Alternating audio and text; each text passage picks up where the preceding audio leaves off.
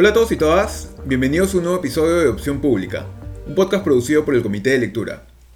Como siempre comento para quienes escuchan por primera vez, este es un espacio en el que cada semana se repasarán los últimos acontecimientos de la campaña electoral rumbo a las elecciones generales de abril y en particular sobre cómo van las preferencias según las tendencias que vemos en las encuestas y también sobre cómo van los procesos de inscripción y exclusiones de candidaturas, así como algunos otros sucesos políticos relevantes en otros países. La semana pasada, por ejemplo, les comenté algunas de las lecciones que creo que podemos sacar de lo que fueron las elecciones presidenciales en Ecuador el domingo pasado, eh, el domingo antepasado, en las que vimos eh, que las encuestas fallaron por mucho, aunque desde entonces es importante destacar que los resultados de esos comicios parecen ahora mismo estar en disputa.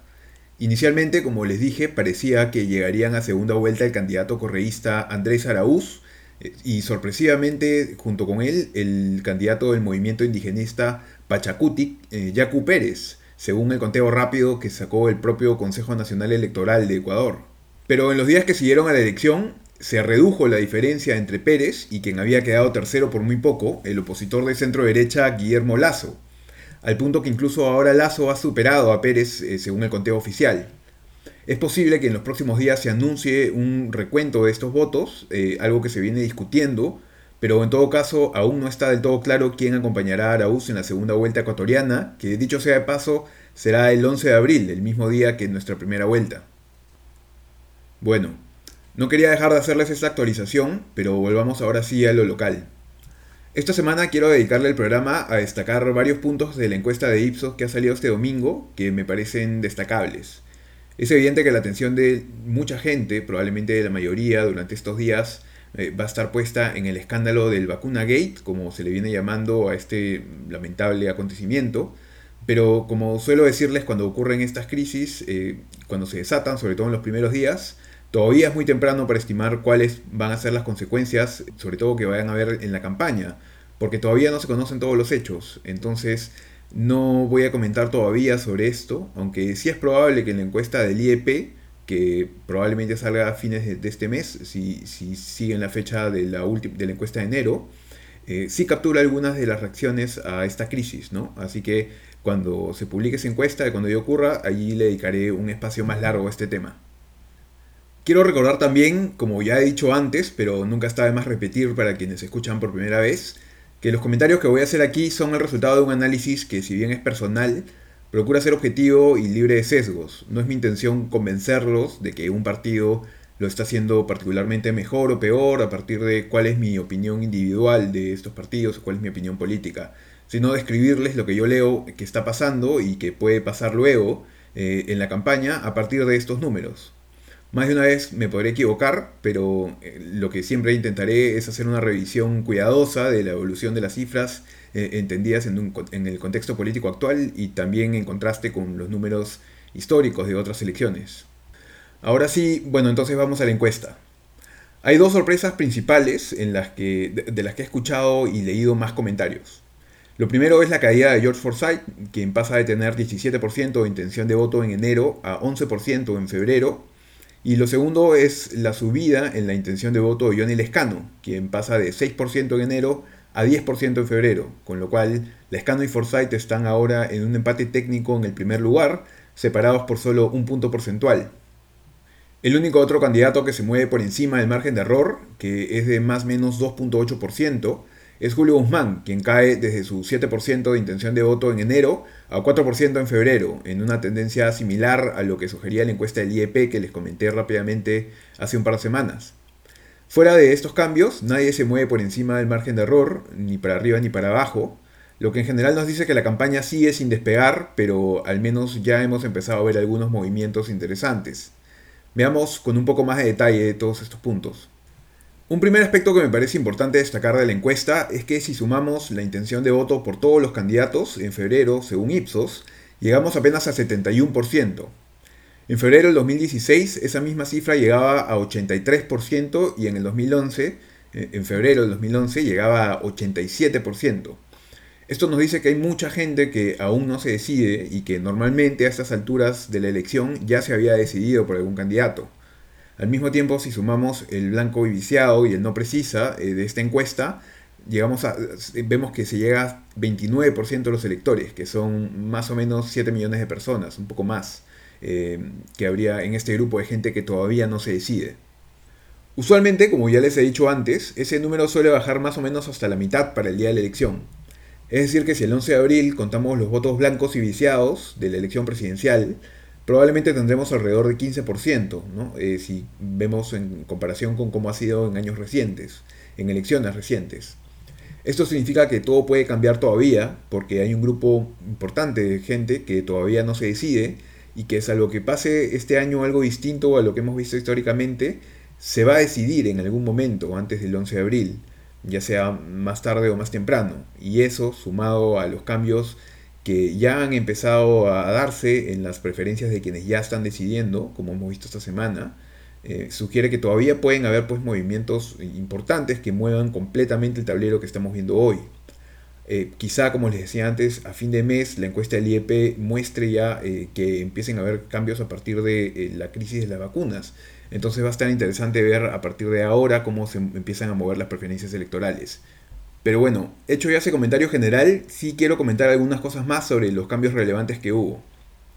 La caída de Forsyth se da sobre todo en el norte del país, en donde pasa de 18% en enero a 9% en febrero, y también en el sur, en donde pasa de 12% a 6%. Cae también en el centro, en donde pasa de 16% a 11%, y en el oriente más bien no se mueve, se mantiene en 11%. El principal motivo que se especula detrás de su caída es la falta de apariciones públicas, factor que, eh, se suma al hecho de que ahora su partido Victoria Nacional no va a participar por decisión propia en la franja electoral. Eh, es decir, no vamos a ver publicidad de este partido ni en radio ni en televisión. En donde sí podremos ver a Forsyth es en las entrevistas a las que lo inviten, como la del otro día en Cuarto Poder, o en las redes sociales y también haciendo campaña en persona en la medida que lo permitan las medidas de confinamiento. Pero bueno, ojalá alguna encuestadora pregunte directamente los motivos del apoyo y del rechazo a Forsyth para ya no solo especular y estar seguros más bien de qué es lo que está detrás de su caída. Por lo pronto, eso es lo que sabemos hasta ahora, pero por lo dicho antes, no parece algo que pueda decirse que es definitivo todavía. La campaña continúa demasiado fragmentada para que cualquier cambio que podamos ver por ahora pueda catalogarse como definitivo. El otro candidato que ha dado más que hablar ha sido Johnny Lescano, eh, por su sorpresivo salto al segundo lugar, o si se quiere, al empate técnico en primer lugar junto con Forsyth. En el caso del candidato de Acción Popular, él crece sobre todo en el sur del país, en donde ya tenía su principal voto, pero ha seguido creciendo y pasa de 11% de intención de voto a 17% en febrero. Y también en el norte ha crecido, en donde pasa de 4% a 9% en febrero. En el centro, el escano se mantiene en 11% y en Oriente más bien eh, cae de 6% a 5%. Es llamativo sin duda el crecimiento del escano en el sur y en el norte, pero hay que considerar también que el techo reciente de, apoyo de Acción Popular ha estado en alrededor del 10% en todo el país. Em, si bien entraron al Congreso actual, por ejemplo, eh, en primer lugar, como la, bancada, como la bancada mayoritaria, lo hicieron con apenas 10.2% de los votos válidos. Entonces lo realmente llamativo va a ser eh, si el escano continúa creciendo muy por encima de esa barrera. Otro punto llamativo sobre este candidato es que dos de las tres macroregiones en las que cayó Forsyth, el sur y el norte, son justamente en las que creció el escano. Si consideramos además que, el norte, eh, que en el norte los indecisos han crecido un poco, y en el sur se han mantenido casi igual, han crecido solo ligeramente dentro del margen de error. Eh, podemos especular entonces que parte del voto de Forsyth parece haberse ido al escano y parte eh, al no precisa o al blanco, y viciado. Los demás candidatos no se han movido mucho, así que eh, o sea, todos están también dentro del margen de error, así que esto parece una conclusión razonable. Aunque hay un candidato más que sí se ha movido más allá del margen de error, es Julio Guzmán, quien pasó de tener 7% de intención de voto en enero a solo 4% en febrero. En Lima, el candidato del Partido Morado se mantiene en 5% de un mes a otro, pero su caída se da sobre todo al interior del país, en donde pasa de 8% a 3%. Eh, cae sobre todo en el centro del país, pero también en el resto de macroregiones cae, aunque de forma un poco menos contundente. Cuando les comenté la encuesta del IEP, eh, que mostraba además, los números de además de los números de intención de voto, una fuerte caída entonces en la aprobación del presidente Francisco Sagasti, Les dije que era probable que al menos parte de la caída de Guzmán, que también se veía en esa encuesta, eh, eh, estuviese relacionada pues a la caída en la aprobación de Sagasti. Pero Ipsos muestra que Sagasti no cae, sino que más bien crece ligeramente, lo que entonces sugiere lo contrario, que la caída de Guzmán sería principalmente por razones distintas a la aprobación de Sagasti. Aunque esto vamos a tener que confirmarlo con más números en las próximas semanas para entender bien cuál es la relación entre estos dos factores que no queda del todo clara todavía con los datos que tenemos. Difícilmente Guzmán ha caído solamente a costa del escano, porque ha caído principalmente el candidato morado en el centro del país, como les comenté, y allí la intención de voto por el escano no varió. Quizá tenga que ver entonces esta caída con el hecho de que Guzmán ha estado un poco ausente de la campaña desde que cayó el mismo enfermo de COVID-19 pero recientemente se ha recuperado, así que veremos cómo reacciona este candidato y qué respuesta tiene la gente a lo que decía hacer en las próximas semanas. Como les decía, fuera de Guzmán, Lescano y Forsyth, nadie se mueve más allá del margen de error.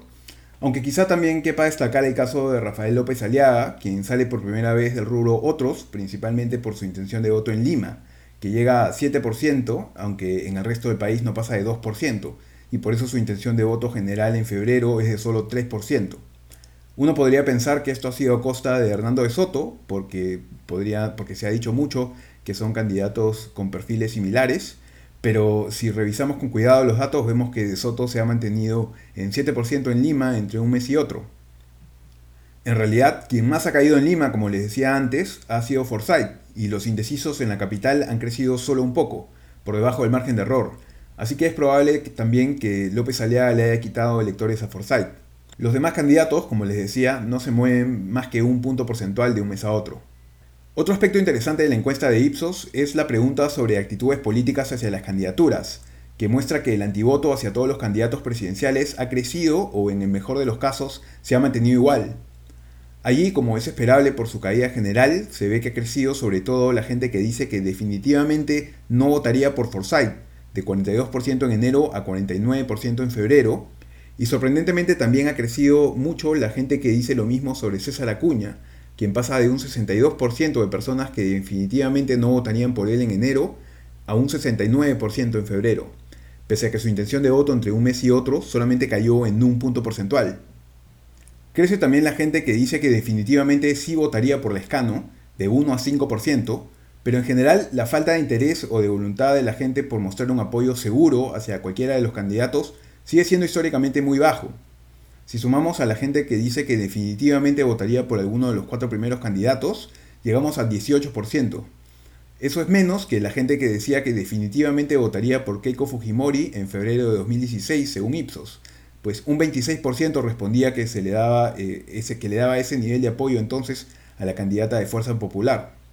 Y si sumamos a los cuatro primeros candidatos de entonces, llegamos a 55%. O sea, eh, que más de la mitad del país ya, ya se sentía seguro de su voto en febrero de 2016. Estamos pues esta vez ante un escenario muy distinto, y hay que tomar en cuenta esto para ver cómo nos tomamos estos resultados en general.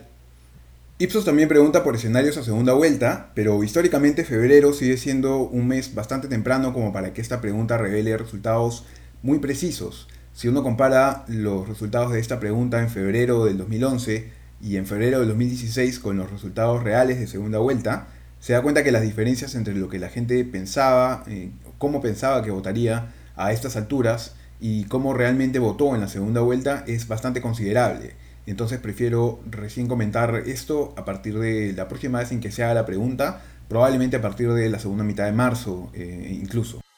Eso es todo entonces por el episodio de hoy. No se pierdan el episodio de la próxima semana, porque justo cuando estaba terminando de editarse este episodio, eh, salió la encuesta de Datum. Así que podremos comentarla en detalle allí también. Espero que les haya sido útil la información y por favor no dejen de hacerme llegar cualquier comentario o sugerencia que tengan a través del comité de lectura o a través de Twitter, en donde pueden encontrarme como arroba Javier Albán. Eso es todo, muchas gracias.